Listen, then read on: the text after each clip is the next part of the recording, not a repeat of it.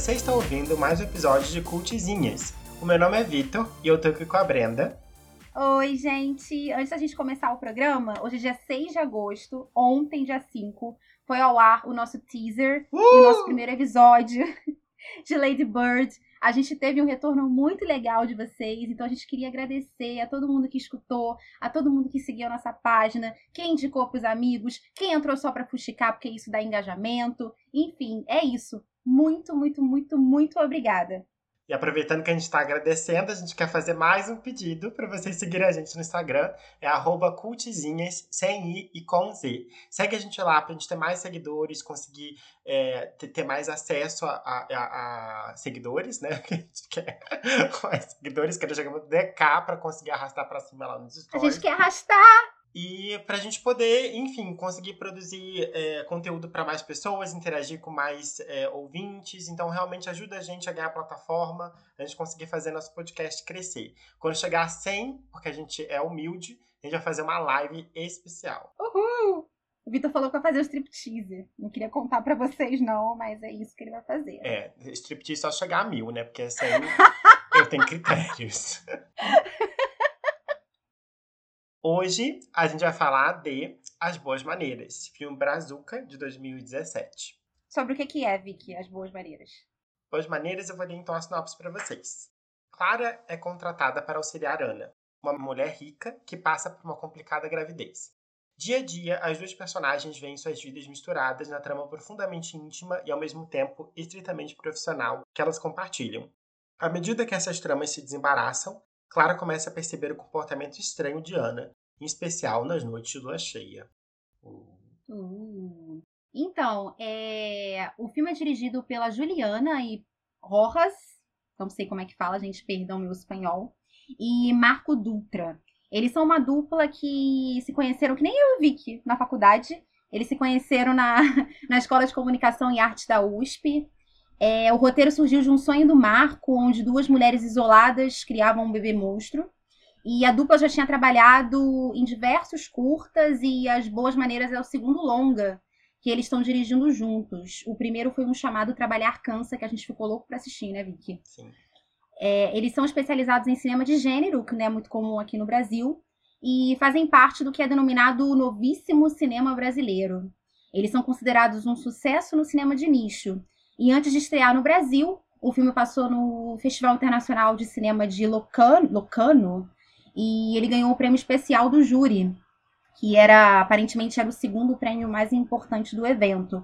É, se vocês entrarem, tiverem algum tipo de curiosidade, entrarem no, no YouTube para a gente vai falar um pouco da trilha sonora, mas só já adiantando a pauta, vocês vão ver que tem vários comentários em francês. Então o filme realmente fez é, um, um sucesso moderado na França, saiu até naquela revista Carrier, né? Eles, eles é, super elogiaram o filme, o que fez crescer a demanda para ser passado aqui, né? Ele precisou chamar a atenção internacionalmente para chegar aqui com um número de salas, embora reduzido, não tão reduzido quanto eles esperavam. Como de praxe, né? Pois é. Então, sobre o que vamos falar de As Boas Maneiras? Bem, acho que em geral a gente pode comentar porque a gente gostou, né? Porque foi um filme realmente que a gente Sim. gostou, aí com olhares um pouco diferentes, mas de maneira geral foi uma experiência bem positiva. Uhum. Acho que o filme ele acerta muito nessa proposta de gênero, porque ele é um filme de gênero que se presta a fazer um balanço ali terror-fantasia, mas ele é um filme que não deixa de ter alívios cômicos pontuais que são muito bem pensados. É um filme que trabalha com um- uma medida de drama ali, principalmente na primeira metade, que é muito bem feita, muito bem equilibrada. é, e com atrizes principais, né, que fazem tanto personagens interessantes quanto tem atuações muito boas. É, realmente de, de, de muito muito interesse para a narrativa, para a trama, né? Principalmente na primeira metade, que foi a parte que eu mais gostei. A gente vai comentar um pouco sobre isso.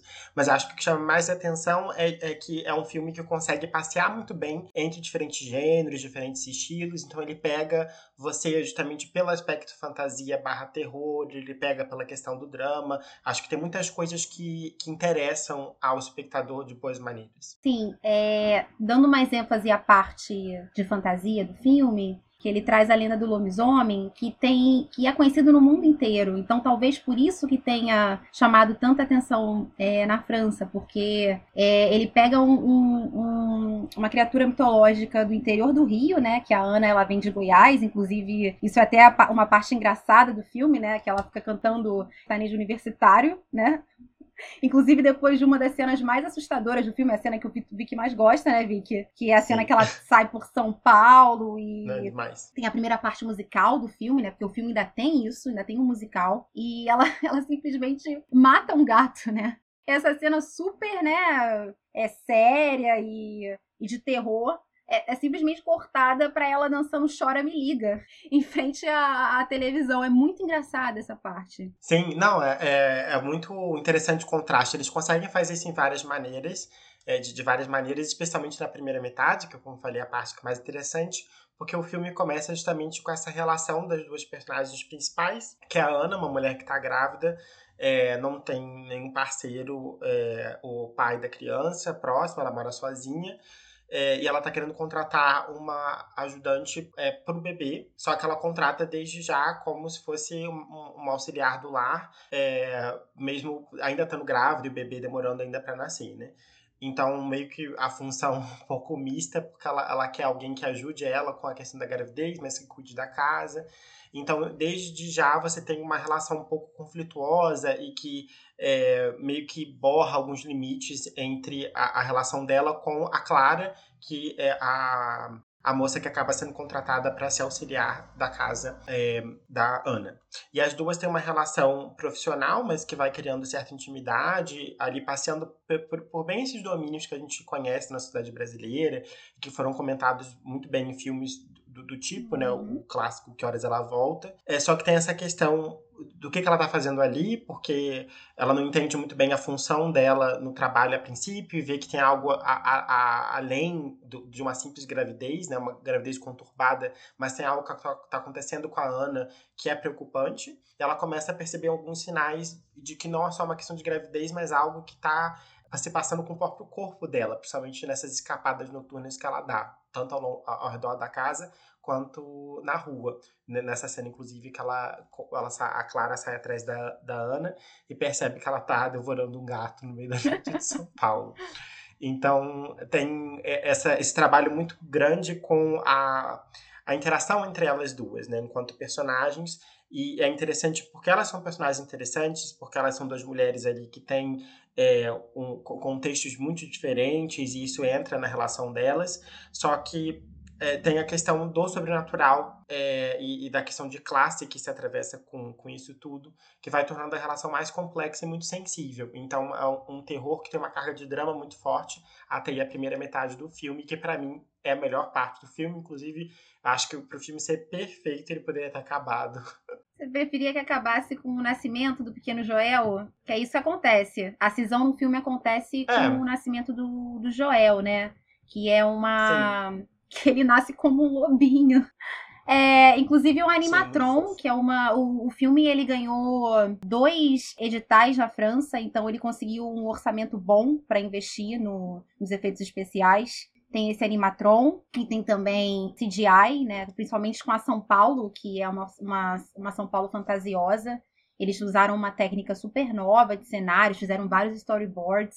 E também na questão do, do lobo, né? do lobo mais pro final do filme, realmente você vê a figura do lobo que eles trabalharam com também com CGI. Ah, acho que nessa parte que ele nasce é, seria uma, uma boa ter, ter acabado para mim. Porque a segunda parte do filme fala da aventura dela, a Clara, criar o filho sozinha. E é um filho é, que, que é lobisomem, né? Porque é filho da Ana, que tinha ali alguma coisa ligada com a licantropia, e o filho dela nasceu lobo. Então a história é essa, não tem mais Ana, porque a Ana morreu no parto. Não sei se a gente pode chamar aquilo de parto, é. ele meio que rompe a barriga Sim. dela, uma cena bem grotesca, é forte. E eu, eu gostei eu bem menos dessa parte, chegando eu a gosto. quase não gostar. Eu gosto da segunda parte, porque eu vejo gosta? a. Porque no início a Clara, ela é muito fechada, né? Eu gosto de ver essa transformação da Clara. Eu gosto de ver que ela criou um vínculo com essa criança e ela virou uma mãe. Não romantizando, tá? A maternidade, o poder transformador, transformador da maternidade. Não vamos romantizar. Mas é, eu gosto de ver ela tentando educar essa criança. Eu gosto do, de como você meio que descobre o título do filme, porque ela tenta criar, dar boas maneiras para essa criança não ser descoberta, né? Porque ele é uma, ele é um menino, ele quer viver a infância dele, mas ele não pode, né? Então ela, ela prende ele, ele sofre com isso, mas isso ela, tudo isso é porque ela o ama e ela não quer que ele seja é, maltratado, descoberto, morto, né? O que, que, que, o que, que as pessoas podem fazer quando elas descobrem que existe um lobisomem na, na vizinhança delas? O que, que poderia acontecer com essa criança, né? Que é exatamente o que acaba acontecendo. acontecendo porque o filme tem, eu gosto muito do final, bastante. Eu acho bem bonito. Sim. Ah, dessa parte eu entendo, acho legal que eles trabalhem outra dimensão da Clara. De fato, ela, ela começa a ser trabalhada de outra maneira, né? Nesse arco que ela tá sozinha e criando o menino. Só que eu, sinto que tem muita coisa para ser trabalhada, porque enquanto a primeira parte do filme foca basicamente nas duas personagens, trabalha muito bem a personalidade de cada uma, a relação entre elas.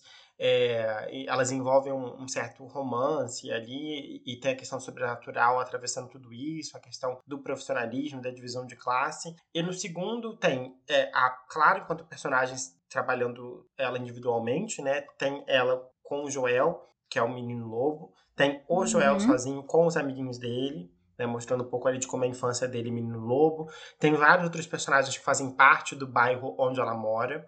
É, enfim, tem muita coisa sendo trabalhada ao mesmo tempo. Então, acho que para uma hora de filme, é, nada é trabalhado com tanta profundidade e sensibilidade sim. como a primeira parte foi. Então acaba perdendo muito do que o filme conquistou. O que eu gostei no primeiro, a segunda parte tem muito menos, né? Esse pouco drama, mais um drama no sentido dessa tensão de descobrirem que o menino é lobisomem, do menino não ter uma boa relação com isso, dele e a mãe se estranharem muito. Então acho que, que fica limitado a esses, esses momentos. Mas como uma história de lobisomem, eu acho interessante, acho interessante como eles conseguem tematizar é, no contexto brasileiro de uma periferia de São Paulo, o, o lobisomem crescendo, tem uma cena cena que ele tá com um amigo no shopping, que o shopping fecha, os dois acabam presos lá dentro, que é muito bem feita, assim, é um, um terror é, de shopping, né? Enfim, é interessante como ele reatualiza uhum. essa coisa da uhum. floresta. É, em, em uma, na Sim. selva urbana, né, do shopping. O nome do shopping é Bosque Encantado, né? Tem essa questão também. Sim. É bem legal. Não, super, tem essa, esse paralelo, tipo, o que você esperaria que o, o lobisomem saísse do, do arbusto, né? No, no meio da praça de alimentação. Do meio das cadeiras, né? Tadinha daquela criança, gente. Então tem um, uns jogos aí que são muito legais na segunda parte, que acho que atualizam. No final do filme uhum. é festa junina. Enfim, tem alguns toques que são legais, eu não acho que é ruim. É, até porque eles são bons diretores, acho que tem uma direção de arte que você mantém o filme inteiro, as performances também são regulares, são bons atores, mas eu gostei muito da primeira parte e tudo que que se constrói na primeira parte não continua na segunda. Então, por isso que realmente eu gostei muito mais da primeira parte entendo, do que da segunda parte. Entendo. Eu também gosto mais da primeira, mas é eu não desgosto da segunda. Assim, enfim, eu acho que ela se completa. É que eu acho que fica menos especial. Fica mais um, né? fica mais é, um filme. Sim. Que eu esperaria no, ver, né? No, no, no, não, não é exatamente popular, mas cai no que é esperado de um filme de terror mesmo, né? Que a primeira parte Esperado, é uma coisa sim. totalmente inesperada. Exatamente. Até porque você tem um romance lésbico, tem. Não é uma coisa que você espera. Eu, quando eu comecei a ver, eu não sabia, eu não tinha, eu não tinha visto o trailer. Você Sim. só falou pra mim, ah, vamos tentar fazer disso, isso e aquilo? Aí eu, ah, tá, vou assistir. Aí quando eu percebi que tava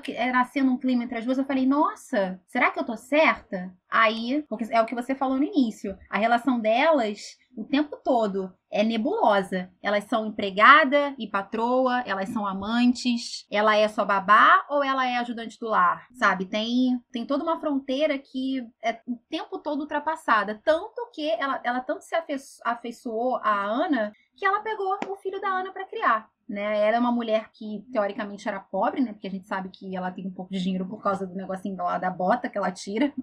Que é coisa, gente, que é coisa mais representativa Sim. do que uma elite brasileira, do que ela vir da, de dono de latifundiário, né? Dono de latifúndio, que que, que bota diamante na bota. Porque a, a, Ana, ela, ela sai de Goiás e vai para São Paulo. E ela tem diamante na bota. E aí que tá o tesouro, né? Que é o que você entende é que a Clara consegue criar o filho com esse dinheiro, né? Sim. E na segunda parte, ela, ela tá trabalhando como farmacêutica, que ela fala na, no início, quando ela chega pra entrevista, ela fala que não conseguiu terminar, né? O curso. Aí na segunda parte do, do filme você vê que, além dela estar mais feliz, ela tá trabalhando com alguma coisa que ela gosta e ela, e ela é boa no que ela faz. Porque as pessoas ficam falando: ah, por que, que você não veio? Não tem uma cena assim? Por que, que você não veio? Você vai abandonar a gente? Sim, sim. E sobre as músicas? Você tinha falado aí da questão da música no filme. Sim, é, eu gosto muito. Eu, eu sou apaixonada por musical, né? Então, quando eu vi que tinha música, eu já achei o máximo. Inclusive, eu sei que o. Acho que a Juliana tem um filme que é um musical no cemitério. Quero muito assistir. Sim, eu tô doido pra ver. Sinfonia. No necrotério? No Não. Necrotério. É, assim, é alguma né? coisa assim. Gente, um musical no cemitério. Brasileiro. Sério, a gente precisa assistir isso. Sim. É. Além da música que toca quando a, a Ana tá andando pela cidade, sonâmbula, tem a canção da espera, que faz uma, um jogo de palavras, né, com o fato do lobo mal, que a Clara canta volta pelo escuro, cuidado com o caçador, que vai deixar migalhas pelo caminho para ele voltar fala que ele sente o faro do desespero dela, e é um dueto que ela faz com a dona da casa, né, que ela aluga. E tem a música do final mesmo, que é a que toca na, na caixinha, que se chama Fome, que ela canta para ele, é não vou deixar você dormir com fome. E ela segura a mãozinha dele no final. É muito fofo esse final com essa música. É muito bonito, né? Pena que Sim, provavelmente não acontece uma coisa boa com eles, né? Mas, enfim, é o amor de mãe, né? Ela tá lá protegendo a cria dela. É isso. Sim, é que, é que é meio que esperado, né? É por isso que do, do é nesse sentido que a segunda parte para mim não, não, não Você esperava um final desse, Vicky? Toda, porque eu não esperava. É justamente isso. Ah, no sentido de que não desse certo, porque acha que é, a história de lobisomem em geral tem, né? Identificar o lobisomem, uhum. principalmente quando ele começa a matar a gente na comunidade, é, começam a suspeitar que alguém é o lobisomem, começam a perseguir a pessoa. As histórias que eu conheço vão nessa direção. Então eu imaginava que fosse. Ah, eu não, eu sou, é, eu sou uma casinha burra, porque eu, eu jurava que. sério, no, no meio da segunda parte eu pensei, ah, ela vai levar esse menino pro interior vai criar ele no interior, porque não tem como. Mas como é que você vai criar um lobisomem na periferia de São Paulo? Não tem como. Ainda, ainda mais ele indo à é, escola, é, tendo contato com outras crianças. O menino comia brócolis enquanto o garoto tava comendo é. é isso Gente. eu amei, que ele era vegetariano, porque quando comia carne ele ficava agitado. Eu Ai, quero crianças Gente, mas dá muita pena. Ele pega o brócolizinho assim com a mão, aí o amigo dele vê. É ele bom, come... Não, eu amo brócolis. É não, eu gosto de brócolis. Quando eu era criança eu não gostava, não. Mas, né, mas tadinho, já pensou? Ó, você vendo seu amigo comendo um McDonald's você comendo um brócolis? Vai ser meu filho. Vai ser meu filho. Não, mas é, é, mostra muito esse contraste. Tanto que a, a é, vizinha que cuida dele às vezes, né, ela fica revoltada que ele, o garoto fica com fome, Sim. que ele tá sempre doente, porque ele fica mal porque ele passa pela transformação e o corpo dele parece que reage mal à, à transformação em dia de lua cheia, né? Então é, ela vê ele meio é, para baixo e, enfim, com, com aspecto meio de não tá bem realmente, hum. e ela acha que é pelo fato da menina, da, da Clara, insistir em não é, alimentá-lo com carne. E, na verdade, tem nada a ver com isso, né? É, é outro tipo de carne que ele não se alimenta. Uhum. E ela dá a carne em um dado momento do, do filme e o menino fica super agressivo. É um momento que eles costumam, começam a ter mais conflito, né? Porque ele parece que ele tem a ciência de que ele precisa fazer certas coisas, né? Noite de cheia, ele entra no quartinho que tem ali umas amarras, né? Na verdade, é, esqueci como é que fala o nome, mas umas correntes aí que prendem ele na Tadinha. parede, deixam a, a, a situação segura. Só que ele meio que concorda, vai concordando, vai fazendo as coisas, mas ele fica revoltado em dado momento, principalmente depois de comer a carne, que ele fica mais agitado, mais agressivo. E esse conflito dos dois não se resolve até o momento final, que ele é revelado enquanto lobisomem, porque ele ataca uma amiguinha na festa junina e perseguem ele. Então é o momento de dar merda, né? Sim. Literalmente. Sim. E nessa parte é a parte que você vê bastante o folclore brasileiro. Sim. Porque a vizinha dela te, é, tenta é, fazer o exorcismo, né? Na criança. Não tem Verdade, essa história? Tenta fazer o exorcismo. E eu acho que aqui no Brasil é, é, existe a lenda de que o lobisomem pode ser uma pessoa que não foi batizada, ou ele pode ser fruto de um incesto, E, e, tem, tem mais, um, tem mais uma, uma, uma fonte de lobisomem que eu não entendo agora. Que eu não lembro. Não entendo, não, eu não lembro. Mas é, é a parte que você vê bastante o Brasil ali, né? Porque que eu me lembre, todos os filmes de lobisomem que eu assistia, americanos, né, gente? Não é essa a cura do lobisomem. A cura do lobisomem é a bala de prata. Não é o, o a reza. Não tem nada a ver com, com o catolicismo, né? E você vê aí que o brasileiro, né? O brasileiro é bem ligado em religião mesmo. É, eu também não sei das origens, mas é, eu, eu lembro dessa questão da maldição do lobisomem ser conectada com uma heresia, um fato de vínculo com a igreja católica. Sim. Tem ali essa, essas raízes, né? Eu ia falar que outro ponto que a gente pode tocar, quando eles decidem contar a história de como a Ana ficou grávida eles decidem é transformar um filme numa história em quadrinho. Isso é muito legal. Isso é muito fábula, muito uma coisa diferente do filme, né? Porque é o único momento que você é. sai da, da, cidade grande, você vai pro interior e você tem um, um desenho animado para contar essa parte. E a, e a, Marjorie é narrando, né? É bem legal. Eu gosto muito da Marjorie Chiano, acho ela uma ótima atriz. A atriz da Clara eu não conhecia, ela é portuguesa. Mas é, estudando, né, para esse podcast, eu fiquei sabendo que o primeiro convite foi para Camila Pitanga, mas ela não pôde hum. fazer. Seria interessante também, né, se fosse a Camila Pitanga. Não que eu não gosto do trabalho Sim. da Clara, tá? Mas, não, a Clara é maravilhosa. Eu também gostei muito dela, gosto bastante. No, principalmente na primeira parte, quando ela tá ainda bem misteriosa, né? Você não sabe muito bem o que, que ela quer, quem ela é. E você que me disse que ela é portuguesa, porque realmente não, pelo sotaque dela no filme, não aparece, é, né? Ela sim. faz. Ela fez um trabalho maravilhoso, né? Sim. Ela é muito boa, gosto e, e, e ainda canta. Sim. Artista completa. Artista completa. Triple threat. Como é que eles. Não é isso que eles falam? A ameaça tripla? Não sei. ai, ai. E aí, você recomenda, Brenda, Boas Maneiras? Recomendo muitíssimo.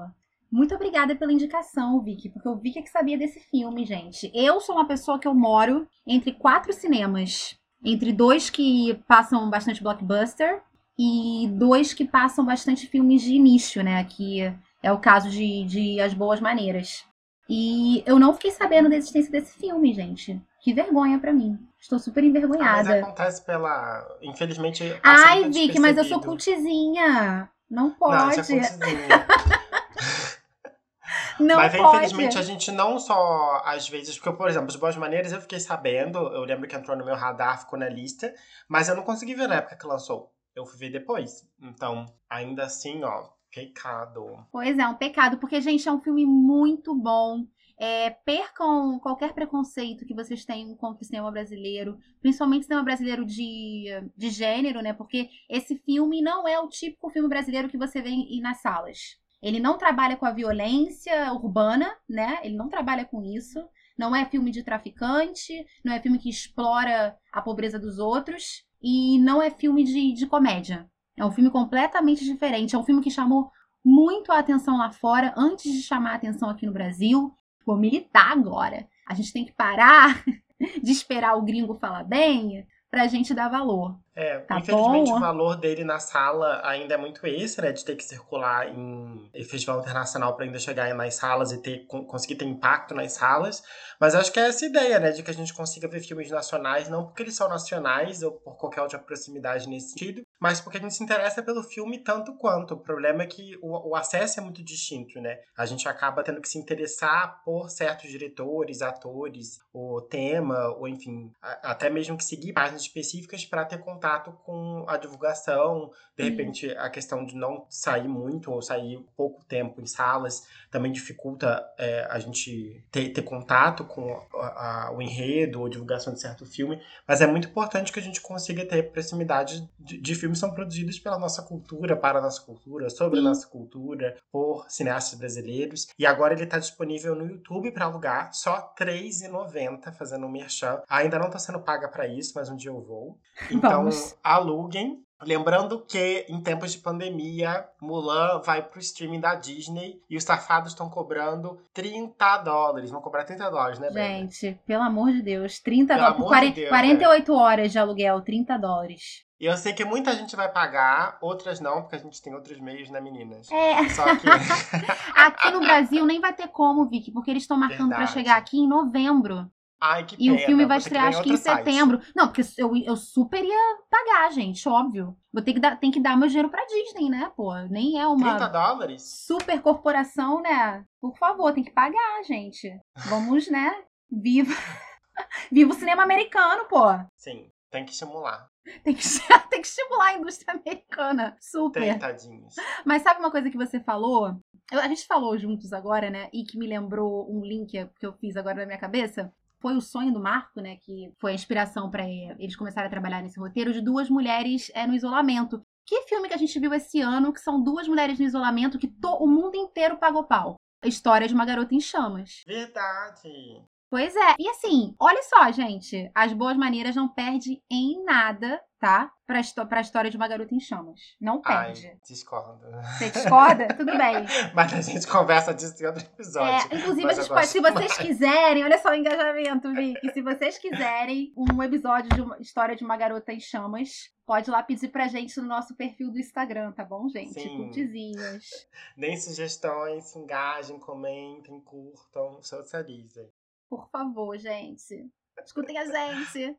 E é isso? Temos um programa? Fechamos? Temos um programa, mais um programa, que sucesso. Uma temporada.